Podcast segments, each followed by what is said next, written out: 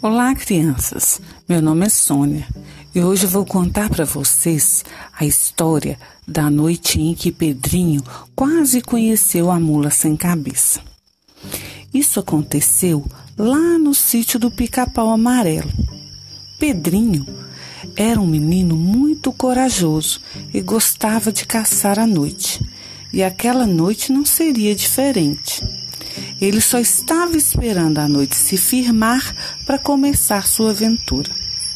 Sua avó, Dona Benta, que conhecia suas artimanhas, lhe gritou lá da sala: Cuidado, Pedrinho, a mata tem muitos perigos, viu?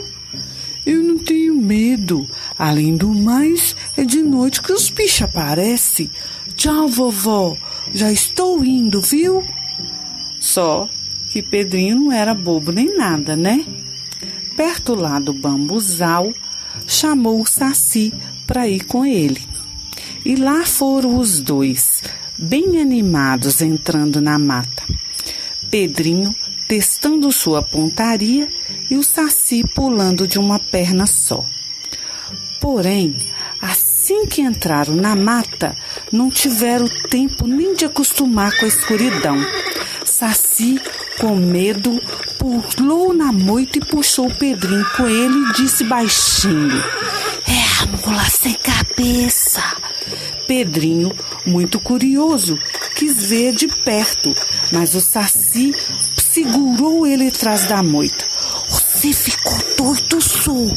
É isso que acontece com a gente quando olha para ela. Que pena.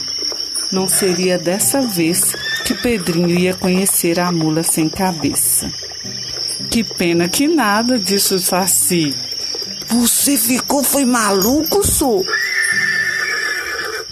Diz a lenda que a mula era uma rainha que foi amaldiçoada numa noite em que o rei foi procurá-la.